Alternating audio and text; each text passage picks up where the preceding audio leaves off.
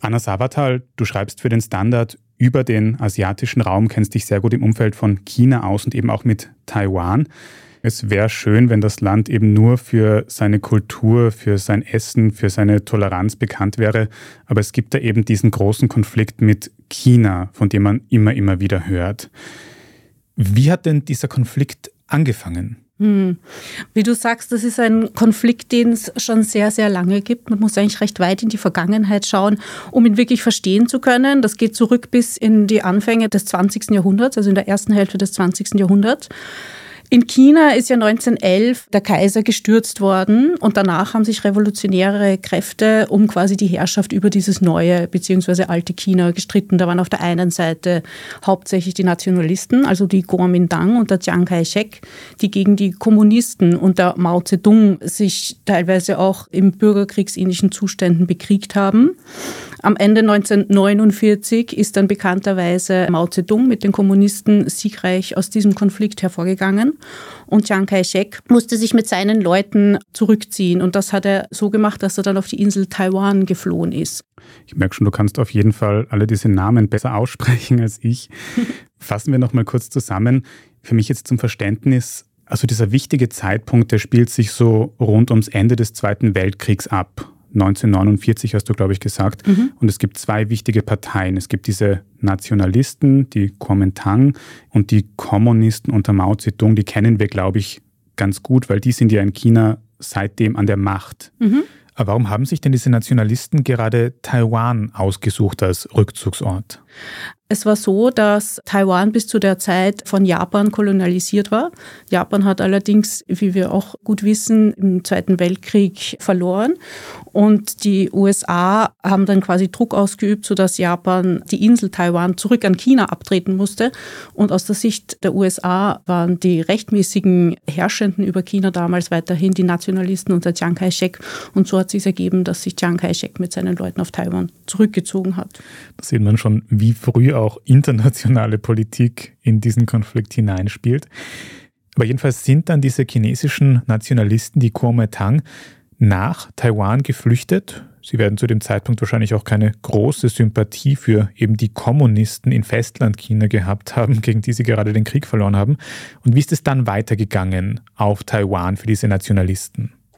Die Kuomintang sind mit Chiang Kai-shek nach Taiwan geflohen und haben dann von dort aus eigentlich über viele Jahre in der Idee gelebt, von Taiwan aus das Festland auch wieder zurückzuerobern. Das hat damals vielleicht noch Sinn gemacht, wenn wir an die 50er, an die 60er Jahre denken, aber spätestens seit den 70er Jahren hat sich dort das Blatt natürlich sehr gewandt und diese Idee, dass man irgendwann wieder mal zurück aufs Festland kommt, ist natürlich immer mehr in den Hintergrund getreten.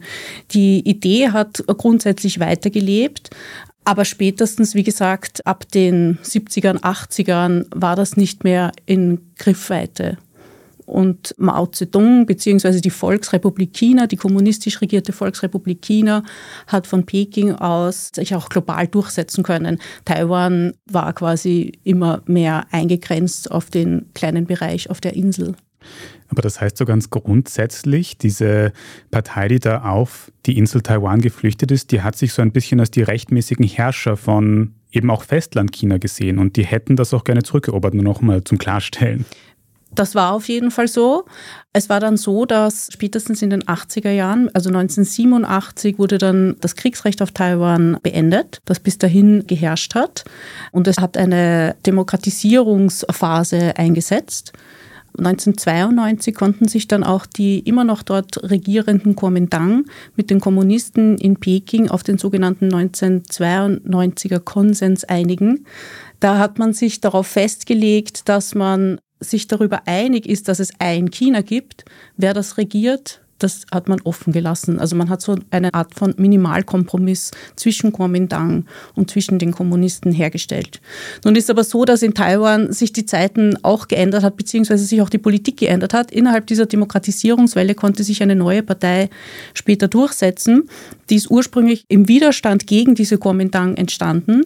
Das ist eben die DPP, die Democratic Progressive Party. Und diese Partei, die hat den Fokus nicht mehr so sehr darauf gelegt, dass man unbedingt an diesem Konsens 1992er, dieser Ein-China-Idee festhalten muss in der Stärke, sondern man hat Faktoren wie die Autonomie der Insel, der Demokratie auf der Insel in den Vordergrund gestellt.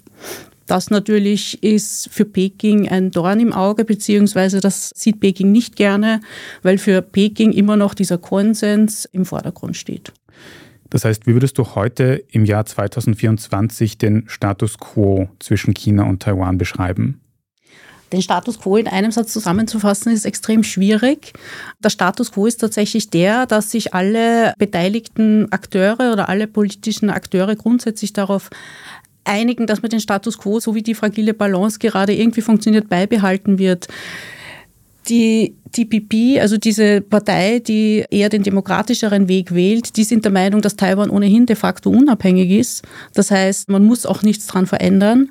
Die Kuomintang wiederum, die stehen eher dafür ein, dass man die Unabhängigkeit vermeiden will, dass man allerdings auch vermeiden will, dass man innerhalb des Systems, wie es jetzt von Peking aus regiert wird oder so wie es jetzt in der Volksrepublik stattfindet, die Vereinigung auch nicht anstrebt.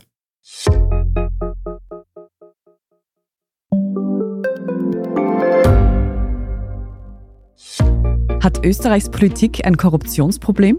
Wie wird der Ukraine-Krieg enden? Und warum wird alles immer teurer? Ich bin Tobias Holub. Und ich bin Margit Ehrenhöfer. Wir stellen die brennenden Fragen unserer Zeit. Und die Standardredaktion liefert Antworten. In Thema des Tages, Montag bis Freitag um 17 Uhr, überall, wo es Podcasts gibt.